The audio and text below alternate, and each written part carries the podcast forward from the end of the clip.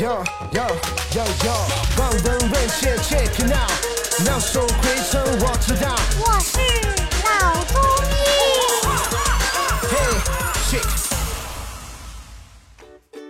本节目由上海团市委、上海中医大、上海青联、上海医卫青联、辣椒智库联合出品，由上海徐浦中医医院特别支持，喜马拉雅独家播出。好的，各位听众，大家好。那么今天呢，我们继续和赵医生赵导来聊一聊这个糖尿病的误区。呃，首先第一个误区呢，就是就是很多患者都会觉得，一旦自己得了糖尿病之后，粮食啊，就米饭啊这些主食呢，就越少吃越好，甚至于不吃。那这个是不是也是一个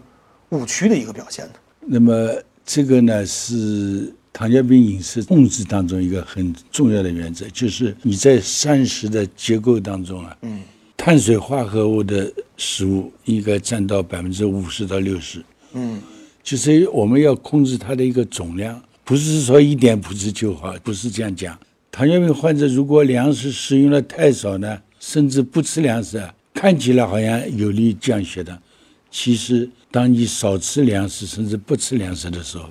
血糖要降低，但是为了维持气管和人体的脑的能量的来源，它需要通过进一步的代谢来升高血糖，因为你不吃嘛，嗯。但是这些器官要糖来维持的，嗯嗯嗯，那么通过代谢来提高它的葡萄糖的供应，这样的代谢调节的结果呢，反而是血糖不断的升高。嗯，所以不能多吃，也不能不吃，那不吃反而导致血糖有控制有计划的哦摄入主食。嗯嗯，所以说理想的这个膳食结构啊，就是我们吃东西，碳水化合物就是我们这些